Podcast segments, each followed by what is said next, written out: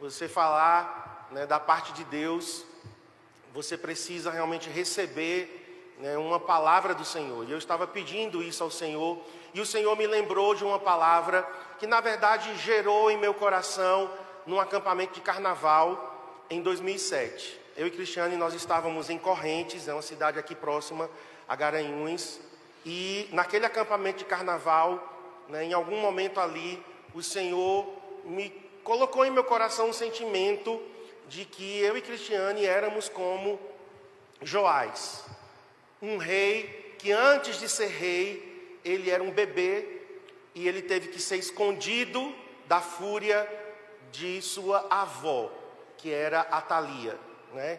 Quem tem uma avó como Atalia não precisa nem do diabo, né, na sua vida, porque Atalia é o diabo de saia, né?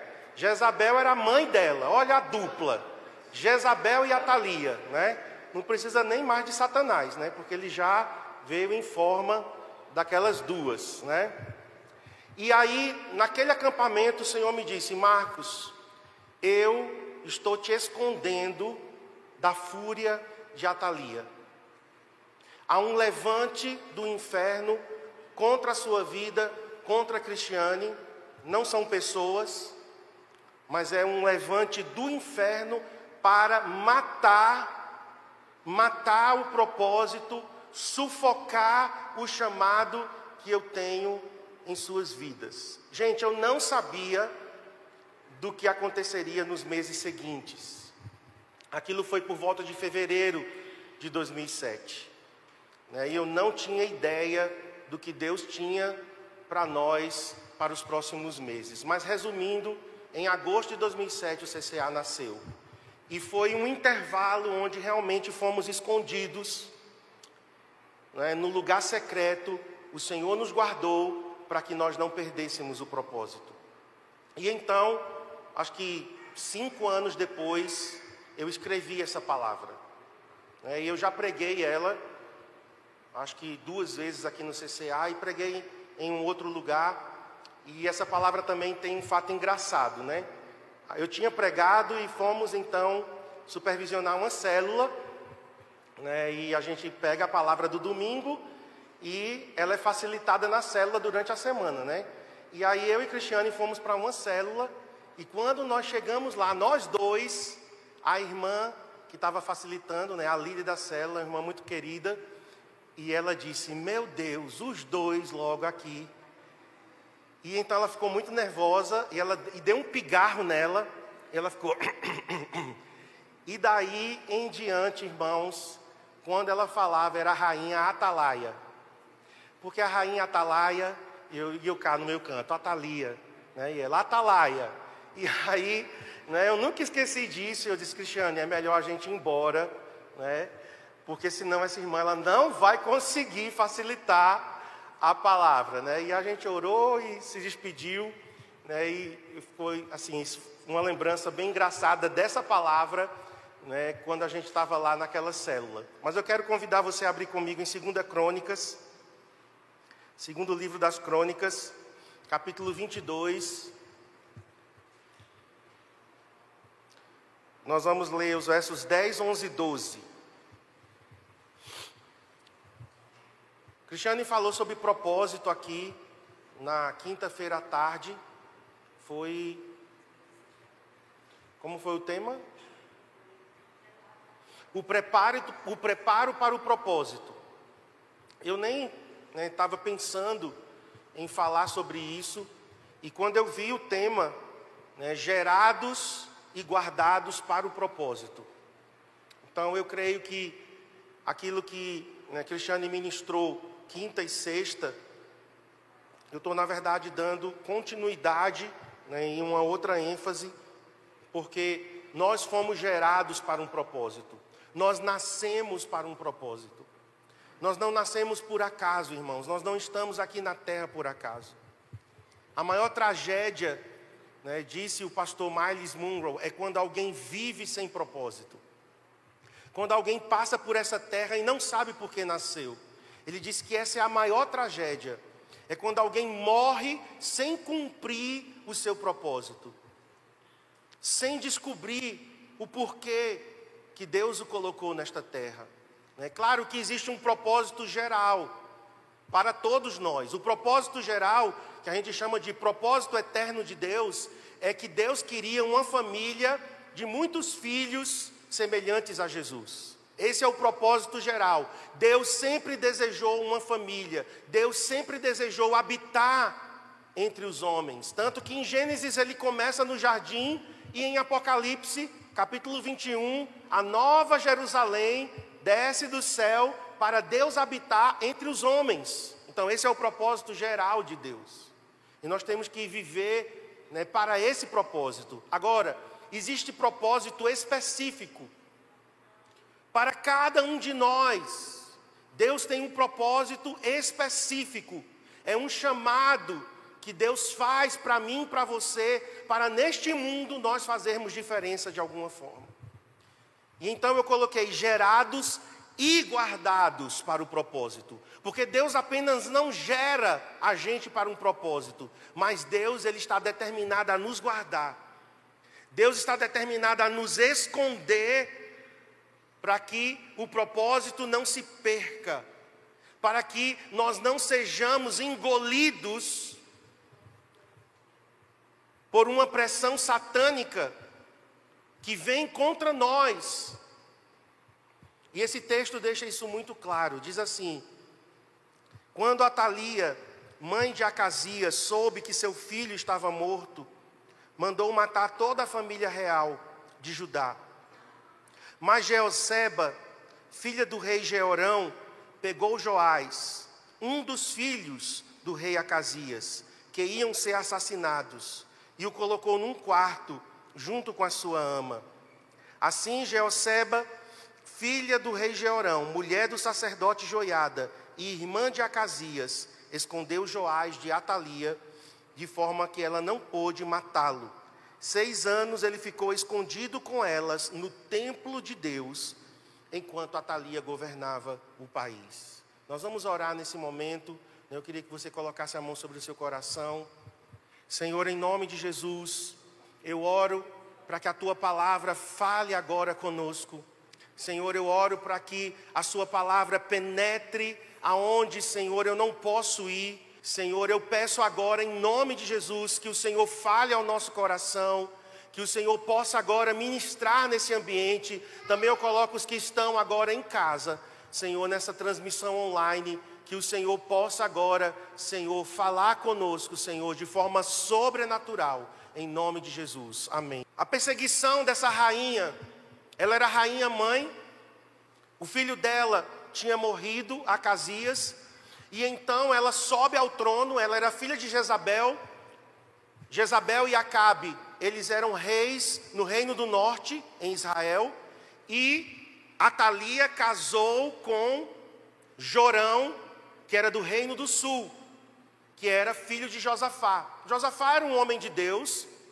A gente tem na Bíblia o exemplo de Josafá né, como um homem de Deus, mas Josafá fez uma aliança com Acabe para que eles não fossem destruídos pelos inimigos, e nessa aliança eles fizeram um acordo. E Acabe né, disse: Olha, eu vou dar minha filha, Atalia, para casar com o seu filho Jorão e nós vamos ter um pacto de paz. Então, Acabe e Jezabel, que estavam no reino do norte, e Jezabel, ela era né, seguidora de Baal, de uma divindade lá de Canaã, de uma divindade cananeia, e a Bíblia diz que Jezabel, ela instituiu o culto a Baal, o baalismo, e Atalia seguia a linha da sua mãe. Só que agora nós temos o reino do norte, com Jezabel governando, porque na verdade é, Acabe era apenas um marionete, né? Acabe era apenas um fantoche na mão de, de Jezabel. Tem um texto que diz que ela instigava Acabe a fazer determinadas coisas. Né? Eu estava lendo essa madrugada alguns textos, e por exemplo, é, Acabe ele quer uma propriedade de um homem chamado Nabote, e Nabote diz: Não, não vou lhe dar minha propriedade. Tinha uma plantação lá de, de, de uvas, era uma vinha, e era perto do palácio de Samaria, e Acabe quer aquela terra para ele. E Nabote diz: Não, não vou dar minha terra, é minha herança, herança que eu recebi dos meus pais. Quando aí Acabe fica meio chateado, a Bíblia diz assim: o relato diz que ele foi para o quarto, né, ficou lá emburrado como uma criancinha mimada, e Jezabel entra e diz: O que foi que aconteceu? Eu imagino que é esse meu filho, né? Eu não gosto muito quando cônjuges se tratam assim, né? Meu filho. Não, ele não é seu filho. Ele é seu marido. Ah, minha filha. Não, ela não é sua filha, ela é sua esposa. Né? Ninguém faz sexo com filho, que é incesto. Né? Então, acho que ela chegou lá. O que é que você tem, bebê? E ele, ah, porque Nabote não quer me dar a vinha. Ela disse: Não se preocupe, você vai ter a vinha. Obrigado. Você vai ter a vinha. E sabe o que ela faz? Ela contrata pessoas para dar um falso testemunho e ela manda matar Nabote. E toma a vinha e entrega para Acabe. Olha aqui o presentinho que eu tenho para você. Então, na verdade, Jezabel era quem governava. E ela então, através de Atalia, no reino do sul, Atalia casou com Jorão, e essa mulher, em Judá, estabeleceu também o culto a Baal. Jorão morreu, Acasias, o seu filho, reinou, e agora Acasias morreu, e Atalia continua ali com a sua influência. Então, a perseguição de Atalia contra a descendência real, na tentativa de matar todos, demonstra na realidade, o ódio mortal que Satanás tem por, por todo filho de Deus. Olhe para mim. Se você não sabe, fique sabendo que você é alvo do ódio de Satanás. E dê graças a Deus. Pior se ele te amasse, né? Se nós estamos debaixo de um ataque, é porque Satanás nos odeia. Nós somos inimigos. Nós estamos no reino de Deus, em oposição ao reino das trevas. Talvez isso explique toda a pressão que eu e você sofremos. Talvez isso explique as guerras que nós enfrentamos. Talvez isso explique a pressão que muitas vezes nós estamos sofrendo. E a Thalia quando ela vê que o seu filho morreu, ela diz: Eu vou matar todos os meus netos e descendentes reais. Por quê? Porque ela queria reinar sozinha. Então, esse espírito que está por trás de Atalia é um espírito de religiosidade e de prostituição espiritual. Preste atenção. Jezabel e Atalia representam um espírito de religiosidade e de prostituição espiritual para atacar os servos de Deus. Abra comigo em 1 Reis 18, verso 4.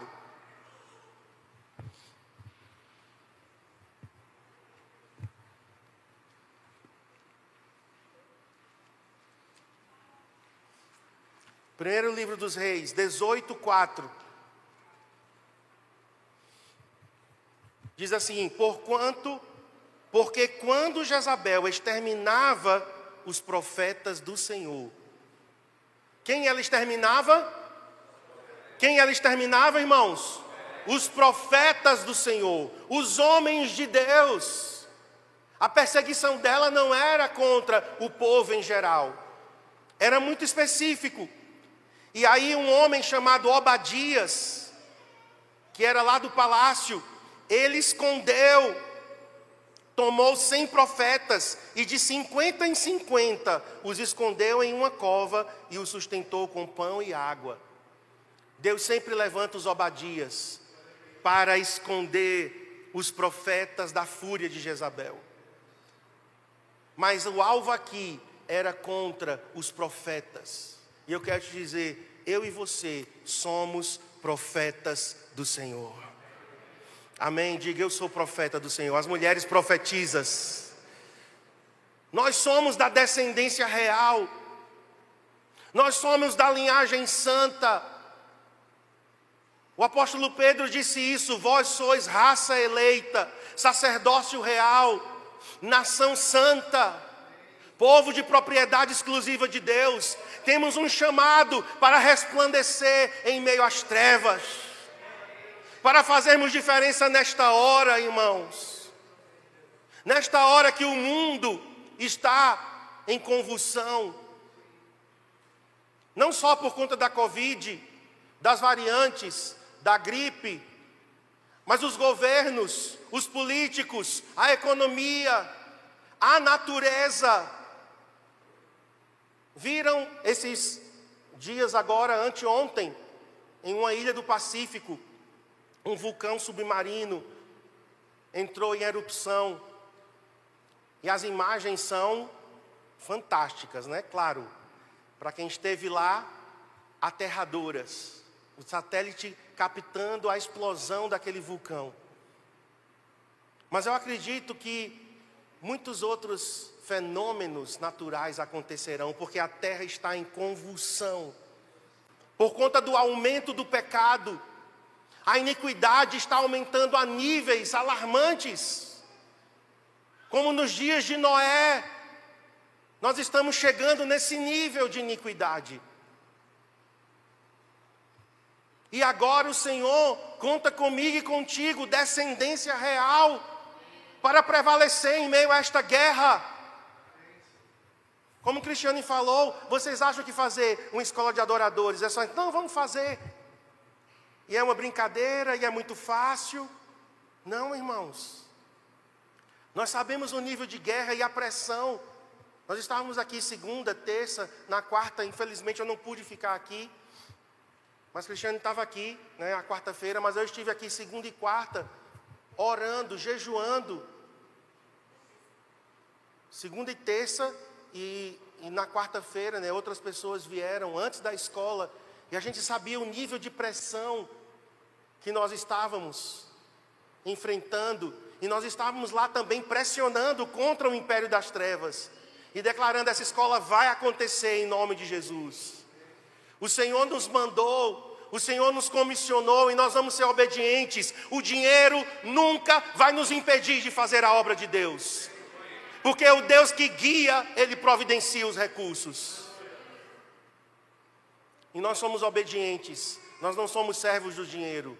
Nós somos servos de Deus. Amém? Olhe para mim.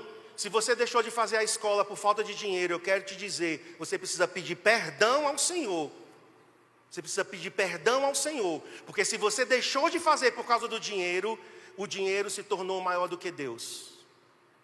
Agora, se foi por outra razão, né, se você estava trabalhando, não conseguiu folga, né, estava doente, né, se você por outro motivo justificável, ok. Mas se foi por falta de dinheiro, irmãos, nunca, nunca, nunca a gente deixa de fazer as coisas por falta de dinheiro. Porque a gente quando Deus manda, Ele providencia. Já disse o missionário Hudson Taylor: o Deus que guia, providencia.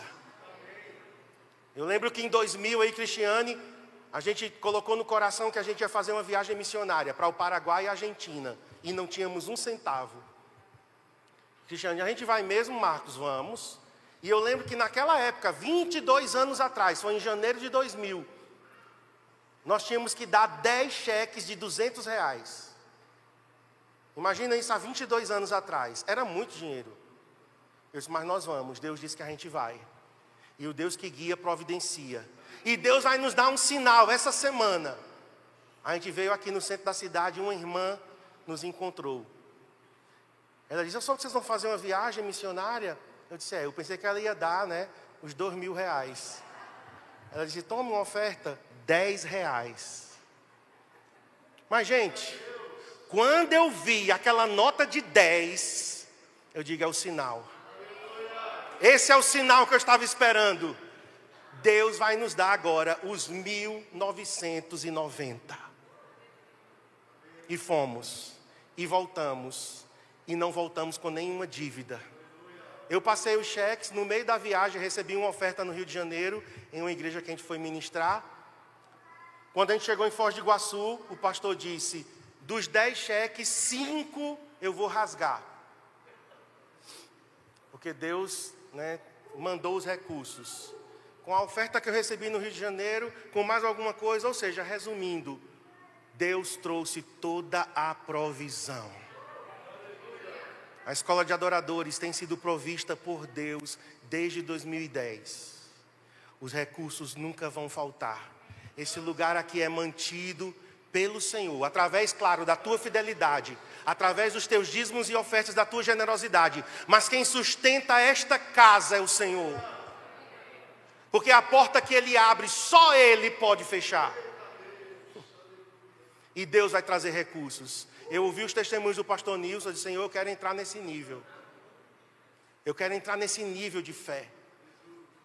Ele disse que um homem que, ele, que conheceu ele, um empresário lá de Juazeiro, ligou para ele, conheceu ele tal, gostou dele e disse, pastor, estou mandando uma oferta de 250 mil reais. E o homem disse, não se preocupe, porque isso para mim não é nada. Porque quando a gente vive por um propósito, Deus se responsabiliza de abrir portas. Amém? Deus é o teu sustento, meu irmão, minha irmã. Se você estiver no propósito de Deus, nunca os recursos faltarão na tua vida para sustentar a tua casa, para sustentar a tua família.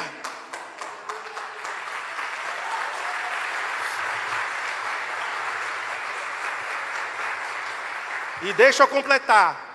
E Deus vai te dar, não só para você se sustentar, mas para você ser generoso no reino de Deus. Nós estamos orando por pessoas assim. Eu fiquei muito admirado, irmãos. Ele contando os testemunhos. Ele disse, pastor, eu ganhei uma BMW. Eu ganhei uma BMW e ganhei uma Harley Davidson. Ele disse, essa moto custa 150 mil reais. O cara me deu, eu usei a moto duas ou três vezes, deixei guardada. E depois de dois anos o Senhor disse: agora devolva para o dono, porque ela nunca foi sua. E ele foi e devolveu para o dono. E o cara, pastor, mas eu lhe dei isso. Não, mas Deus me disse que era só por um propósito, para Deus fazer na tua vida alguma coisa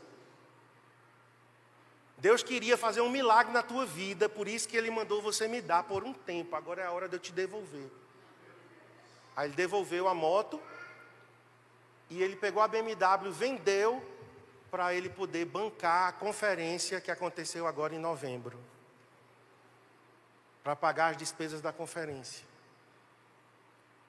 Sabe, e Cristiano estava me dizendo, Marcos, vamos orar para Deus levantar empresários nessa cidade para bancar a escola de adoradores e nós não cobrarmos inscrição mais. Você crê que a gente pode chegar nesse nível? Quem sabe os, os empresários e os microempresários estão aqui. Amém? De Deus te fazer prosperar e você dizer: sou eu que vou bancar.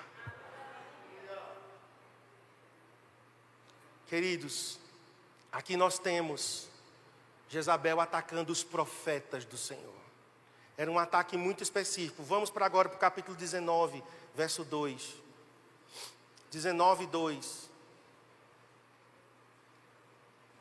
Olha o que diz. Então Jezabel mandou um mensageiro a Elias. Olha que afronta. Olha contra quem ela está se levantando. Do Antigo Testamento, Elias é o maior dos profetas. Nós temos Moisés como um grande líder, como é, um grande legislador, um grande libertador, e nós temos Elias. Quem apareceu para Jesus no Monte da Transfiguração? Moisés e Elias. E agora ela manda dizer a Elias: Faça-me os deuses, como lhes aprouver, se amanhã, a estas horas, não fizer eu a tua vida, como fizeste a cada um dos profetas de Baal uma ameaça a um homem de Deus. E de certa forma, Elias, por um momento, ele é atingido por essa ameaça. porque ele fica profundamente desanimado, ele fica deprimido. Crente também pode sofrer depressão. Nós temos um profeta deprimido, deitado embaixo de um arbusto, desejando a morte, e o Senhor tem que mandar um anjo para animá-lo. O outro texto que eu quero ler agora está no Novo Testamento. Só há uma menção de Jezabel no Novo Testamento, a carta à igreja de Tiatira. Apocalipse capítulo 2. Versos 20 a 23. O Senhor elogia a igreja primeiro, diz: Conheço tuas obras, teu amor, tua fé, teu serviço, tua perseverança e as tuas últimas obras, que são mais numerosas do que as primeiras. Jesus elogia, mas em seguida ele diz: Mas eu tenho uma coisa contra ti você tolera Jezabel. Ou seja, no meio da igreja existia um espírito de manipulação, intimidação, prostituição que estava operando. Tenho, porém, contra ti o tolerares que essa mulher Jezabel, eu acredito que o nome dela não era Jezabel, mas Jesus está pegando o exemplo daquela do Antigo Testamento e aplicando a essa aqui da igreja de Tiatira. Que assim mesmo se declara profetiza, não somente ensine, mas ainda seduza os meus servos a praticarem a prostituição e a comerem coisas sacrificadas aos ídolos. Dei-lhe tempo para que se arrependesse. Ela, todavia, não quer arrepender-se da sua prostituição. Eis que a prostro de cama, bem como em grande tribulação, os que com ela adulteram, caso não se arrependam das obras que ela incita. O espírito de Jezabel é um espírito de prostituição espiritual. O que é isso? É quando alguém quer Deus, mas também quer o mundo. Quer Deus, mas quer o pecado. Pecados de estimação são tolerados pelos crentes. Eu nunca esqueço quando eu li um livro do, do Kenneth Reagan, e ele disse que ele estava numa igreja e Deus deu a ele uma visão. E quando ele olhou para os ombros dos crentes, no ombro de cada crente tinha um saguim. Sabe o que é saguim? Sonim? Um mico. Aquele macaquinho. No ombro de cada crente. E ele ficou assustado. Ele disse: Senhor, o que é isso? E o Senhor disse: São pecados de estimação que a minha igreja tolera Prostituição espiritual, irmãos. O Senhor não divide a intimidade dele com outros deuses. O Senhor quer exclusividade. E Jezabel, ela era a defensora do culto a Baal, ou seja, ela queria que Israel e Atalia em Judá, que eles abandonassem o Deus vivo e a vé, o culto ao Senhor e agora dividissem com Baal. Nós não podemos tolerar, irmãos, em nosso coração, prostituição espiritual. E eu acredito que até prostituição mesmo. Porque muitos crentes estão se afastando do Senhor por conta de pecados sexuais. Porque não conseguem vencer a tentação e a pressão então acredito que fala das duas coisas, mas como aqui, na carta a Tiatira, haviam pessoas que seguiam o ensino de Jezabel, e Jesus está dizendo: ela ensina prostituição, a praticarem a prostituição e comerem coisas sacrificadas a ídolos, prostituição e idolatria. E no versículo seguinte, Jesus diz: adultério Adultério é o que? É a traição da aliança. Nossa aliança com Deus é exclusiva, assim como minha aliança com Cristiane é exclusiva. Não existe outra pessoa entre eu e Cristiane. É exclusivo o nosso relacionamento. Se entrasse alguém, isso quebraria a aliança. Assim com Deus, nosso relacionamento com Deus é exclusivo. O nosso Deus é um Deus zeloso, o nosso Deus é um Deus ciumento. Ele quer o teu coração por inteiro, Ele quer todas as áreas da sua vida. O Senhor não quer corações divididos. E então, irmãos, a Thalia vai e manda matar toda a descendência real. E Deus usa três pessoas. E eu quero que a gente caminhe para isso. Porque eu quero também ter um tempo de oração com vocês. Deus usa três pessoas para salvar um dos filhos do rei. Um menino, Joás, tinha talvez dois anos de idade. Uma criança ainda. Um ano de idade. Né? O texto não deixa claro quantos anos ele tinha, mas diz que ele começou a reinar com seis anos. Então ele era muito novo. E Deus usa três pessoas. Deus usa o sacerdote, o sumo sacerdote Joiada. Deus usa a sua esposa, Geoseba, que era irmã de Joás. Irmã não, que era tia de Joás. E usa uma babá desconhecida, uma ama. E eu quero falar né, bem resumidamente, por conta da hora, eu não tenho tanto tempo assim, mas eu quero falar de cada um deles. Primeiro, o sumo sacerdote. Esse homem, ele representa Deus em nossa vida. Deus Pai. Ele planejou o nosso nascimento. Ele nos conhece desde que nós estávamos no ventre da nossa mãe. O Senhor já sabia o seu nome, o Senhor já sabia quem você seria, o Senhor já sabia todas as tuas características e foi Ele quem planejou a nossa existência. Nós não nascemos por acaso, amém? Nós não nascemos por acaso. Nós não somos fruto de um erro. Algumas pessoas acham, não, porque meu pai e minha mãe não queriam e eles erraram nas contas, a camisinha furou, e eu sou obra do acaso. Não. Ninguém que nasce nesta terra nasce por acaso. Você nasceu por causa da vontade de Deus. Por isso que a gente não aceita o aborto como uma opção viável. Ninguém tem direito de interromper uma vida. Nós somos pró-vida.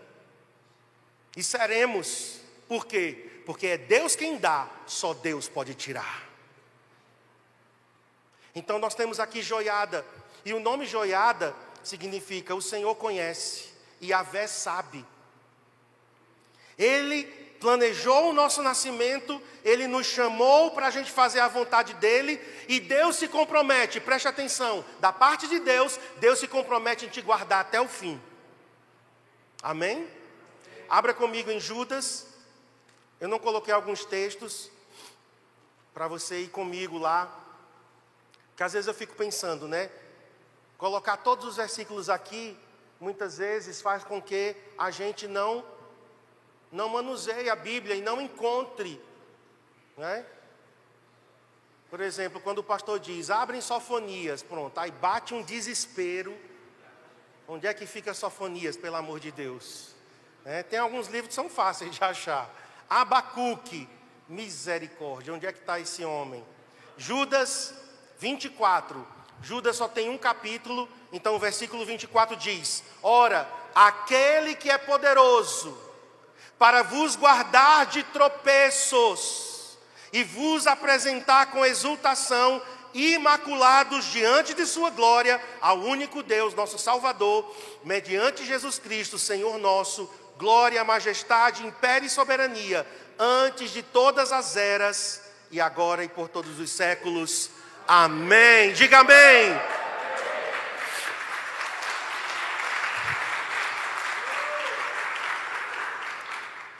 Judas aqui não é Judas Iscariotes, né? Aquele cabra safado. Judas aqui é o meio-irmão de Jesus. E Judas disse: aquele que é poderoso para nos guardar de tropeços e nos apresentar com alegria diante da sua glória. Olhe para mim, o Senhor está nos tomando pela mão e dizendo: Eu posso te guardar. Não tenha medo de Atalia, nem de Jezabel, nem tenha medo de nenhum demônio. Nós não podemos temer os ataques do inimigo. A gente sabe que os ataques virão, mas temer nunca. Por quê? Porque nós estamos guardados no coração de Deus. Amém? Então, a Bíblia diz que enquanto Joiada foi sumo sacerdote, Joás permaneceu fiel. Vamos ver a segunda pessoa agora. Eu coloquei outros textos, né, mas por conta do tempo, você anota para ler. 2 Tessalonicenses 3:3 diz que fiel é o Senhor para nos guardar do maligno. E 1 Tessalonicenses 5:24 que o Senhor nos guarde irrepreensíveis, espírito, alma e corpo, até a volta do Senhor. Então nós temos um Pai que zela, que vela, que cuida da nossa vida. A segunda pessoa que eu citei é a esposa do sumo sacerdote. O nome dela era Geoseba.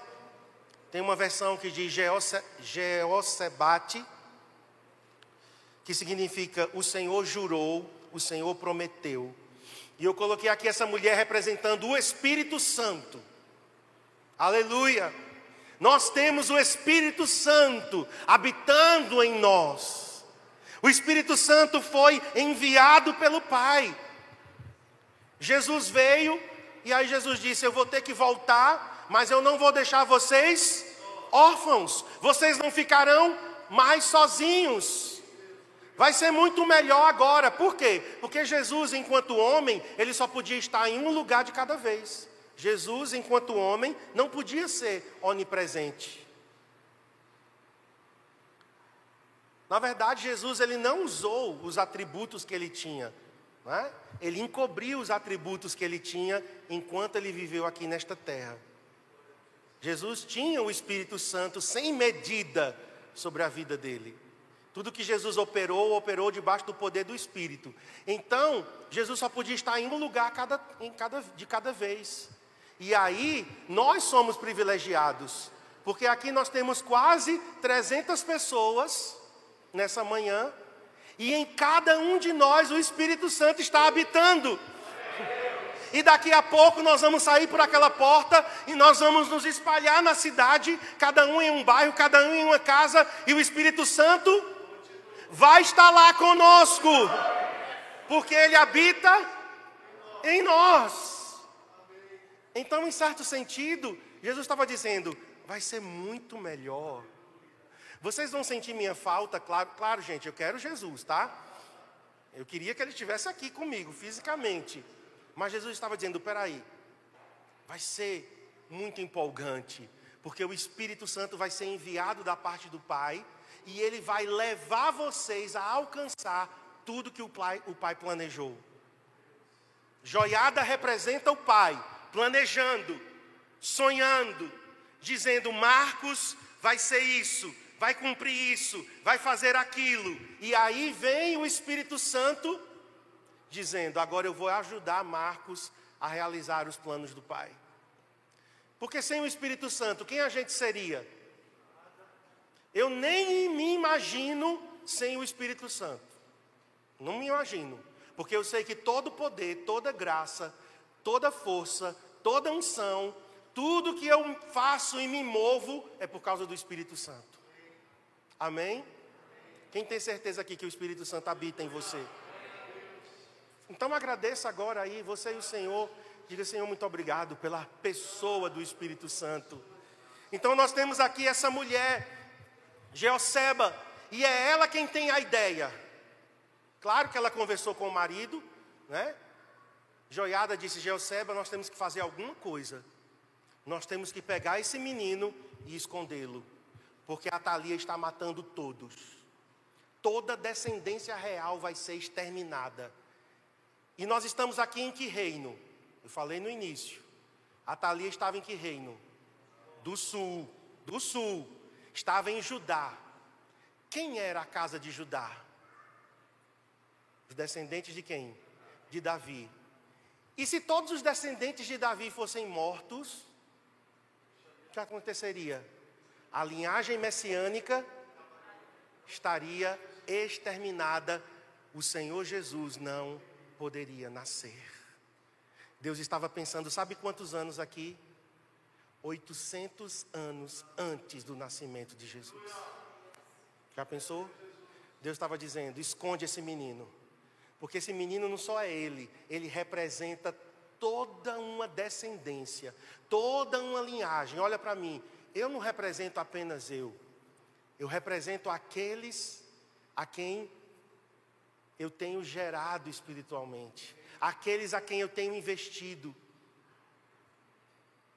Quando Satanás quer nos atingir, ele quer te atingir, atingir tua casa, teu cônjuge, teus filhos, teus netos, os filhos espirituais que virão por conta do legado que nós estamos deixando. Esse é o intento do maligno. Eu estava dizendo, né, pastor Nilson, a gente leu o livro, a Bíblia e o Bisturi. Fala do primeiro missionário que chegou em Garanhuns e plantou a igreja presbiteriana. E os primeiros convertidos, não vou entrar em muitos detalhes, mas os primeiros convertidos foram pessoas corajosas que deram sua vida pelo Evangelho, arriscaram suas vidas, irmãos. Ontem nós estávamos ali, naquela praça, em frente da igreja, da primeira igreja. E o pastor Nilson, depois que eu contei a ele, né? Ele disse: Marcos, quanta perseguição esses irmãos aqui devem ter sofrido, hein? Para construir isso aqui. Irmãos, pessoas deram suas vidas nessa cidade. Mas sabe o que aconteceu? Depois de 100, 120 anos, muitos que são até descendentes daqueles primeiros, eles não sabem mais, eles não valorizam mais. Que triste. Eu encontrei uma pessoa, é porque eu não posso dizer os detalhes, né? Só quem sabe aqui é Tiago. Eu encontrei uma pessoa que é dessa linhagem dos primeiros, descendente dos primeiros. Gente, eu estava super empolgado. Nossa, o missionário ganhou, né, aqueles e tal. E a pessoa, uhum, é.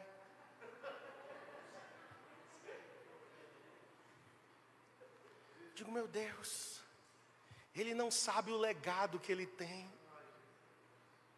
Ele não sabe a herança espiritual que reside sobre ele. Ah, meus irmãos, nós não podemos deixar morrer em nós, porque o ataque não é apenas contra nós, é contra aqueles que nós geraremos, contra aqueles que nós estamos investindo, contra uma geração que procede de nós, seus filhos, tanto biológicos, naturais, quanto os filhos espirituais. Porque eu não quero que morra comigo e com Cristiane. Seria a pior tragédia a gente morrer e acabar tudo conosco. Não, não. Nossa descendência natural e espiritual vai continuar. Irão falar as futuras gerações, porque eu não sei quanto tempo tem. Sinceramente, eu espero que Jesus volte nesses próximos dez anos. Eu espero, mas não tenho certeza. Bom, mesmo que ele não volte, eu espero que as nossas ovelhas, que os nossos filhos espirituais deem continuidade àquilo que nós recebemos. Nós queremos passar a tocha, nós queremos passar o bastão para a próxima geração. Amém? Depois você lê João 16, anote João 16, 13 a 15. Fala do trabalho do Espírito Santo o Espírito Santo nos ensinando, nos guiando a toda a verdade. E por último, e nós vamos orar, irmãos. Eu quero orar especificamente por isso. Tem uma pessoa desconhecida nessa história. E é isso que me, me toca. Porque são os desconhecidos, são os improváveis. São aqueles que às vezes a gente não dá valor, não está na plataforma, porque geralmente quem é valorizado, né? É quem prega, é quem toca, é quem canta. Todo mundo quer ser ministro de adoração, né? todo mundo quer ser um evangelista famoso, mas existe muita gente desconhecida. E aqui nós temos uma ama, uma babá, desconhecida, e é ela quem cuida mesmo, diretamente. Ela pega o menino por ordem de joiada, pelo plano de Geoceba, mas quem abraça, talvez dá o seio para amamentar, é uma desconhecida. E quem é essa desconhecida? As pessoas que Deus levanta na nossa vida, na nossa caminhada. Ivanildo, para mim, é essa babá. O pastor Ivanildo não é famoso. Mas ele tem cuidado de Marcos. Aqueles pastores que passaram na minha vida, Iremar, que esteve aqui há 15 dias atrás, foi uma babá desconhecida, um homem que não é famoso. Pastor Iremar pastoreia uma igreja bem pequena aqui em Garanhuns. Desconhecido. Muitos aqui nunca nem tinham ouvido falar. Se eu não tivesse trazido ele aqui dia 26, você não saberia quem seria Iremar Rodrigues de Oliveira. Mas ele foi essa babá na minha vida e na vida de Cristiane. Tem uma mulher lá em Campina Grande chamada Neide Florencio. Visitamos ela agora em agosto. Ela morou aqui em Garanhuns, ela foi a esposa do meu pastor. E para mim e para Cristiane, Neide Florencio foi essa babá. Ela nos adotou. Ela dobrou os joelhos dela para orar por mim e por Cristiane. Anos. Ela estava na torcida para que eu casasse com Cristiane. Ela nos discipulou. A gente não tinha discipulado de nome. Não precisa ter. Às vezes as pessoas precisam ter um nome Neide nos discipulou. Nós tivemos pastores em Brasília que investiram em nossa vida. Eu tive pastor na Bolívia. Eu tive meu pastor aqui em Garanhuns que me batizou. Eu tive o primeiro casal que foi o que cuidou da minha mãe. Foram essas pessoas desconhecidas, gente que passou na minha vida derramou do seu amor, das suas orações, me escondeu num lugar, num lugar secreto, porque ninguém está aqui por acaso, você não está aqui assim aleatoriamente, alguém orou por você. Alguém jejuou por você, se não é que ainda estão orando e jejuando por você. Porque para alguém se converter, alguém teve que orar. Porque nada acontece nessa terra sem ser em resposta à oração. Talvez você nem saiba quem orou por você. Eu lembro que eu estava na Bolívia e Deus me deu uma experiência assim. No momento de intercessão, Deus me deu uma visão. E naquela visão eu fui transportado para um país da Europa. E Deus me mostrou um pastor na Romênia. Eu entrei naquela casa em oração e aquele pastor estava lá dizendo: Deus, levante alguém para orar por mim. Não sei onde, levante alguém. Gente, eu estava em Santa Cruz de La Sierra. E eu tive essa visão. E é tão clara que até agora eu estou enxergando o que eu vi naquele dia, há quase 35 anos atrás. 35 não, 30 anos atrás. E aquele pastor estava chorando na sala da casa dele e eu estava intercedendo por ele. Você acredita nisso? Porque tem crente que é tão cru, tão cru, que nem nessas coisas acredita. O Senhor me levou a interceder por uma pessoa do outro lado do mundo, que eu não sei o nome, não sei quem é, mas que estava naquela hora dizendo: levante o intercessor. Como eu estava na brecha, disponível naquele momento, o Senhor disse: É tu, Marcos, vai, ora. Amém? Quem quer ter experiências assim? Gente, a gente tem que viver no sobrenatural. Então aqui nós temos uma babá desconhecida, e eu vou terminar com esses detalhes aqui. O nome Joás significa dado por Deus, presente de Deus, você foi dado por Deus. Joás foi escondido por seis anos, preste atenção, num quarto. Eu fui olhar a palavra aqui, que é usada pelo escritor de crônicas e de reis também. Quem escreveu reis provavelmente foi o profeta Jeremias. E ele usa a palavra, sabe o que? Quarto de dormir. Quarto de leito. O que significa isso, irmãos? É um lugar que eu e você temos que correr todos os dias. No lugar secreto a gente se esconde. No lugar secreto a gente se coloca debaixo das asas do Senhor e diz: Senhor, aqui eu estou protegido, aqui eu estou guardado na tua presença. Aquele que habita no esconderijo do Altíssimo descansa à sombra do Onipotente. E naquele lugar secreto, Satanás não pode nos tocar. Amém? Num quarto, dentro da casa de Deus, ele foi levantado para reinar por ordem de joiada e ele continuou fazendo o que era reto até a morte de joiada. E nós vamos orar agora, porque eu sei que aqui tem Joás. Aqui tem muitos Joás. Fique em pé. Eu quero orar por você. Como em correntes. Há 15 anos atrás, carnaval de 2007, eu chorei muito. Deus fez algo ali naquele acampamento, eu não sabia o que era, mas eu me vi como um menino, como um bebê, e o Senhor dizendo: Eu vou te esconder, eu vou te proteger, porque você tem algo para fazer para mim, você tem um propósito para cumprir. Eu queria que você fechasse seus olhos agora, enquanto eu falo.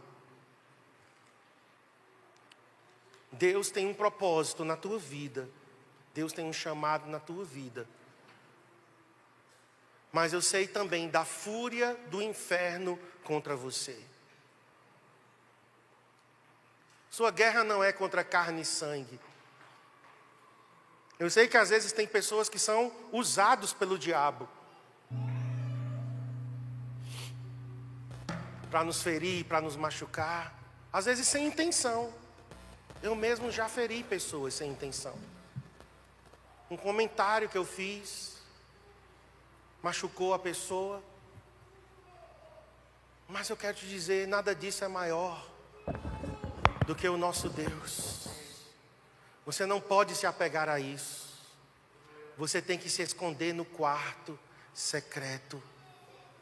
Eu sinto que o Senhor está chamando pessoas de volta para esse quarto secreto. Você deixou esse lugar, por isso você está exposto, exposta à ira de Atalia. Por isso que isso tem te atingido. Mas o Senhor está te chamando para você de novo se esconder.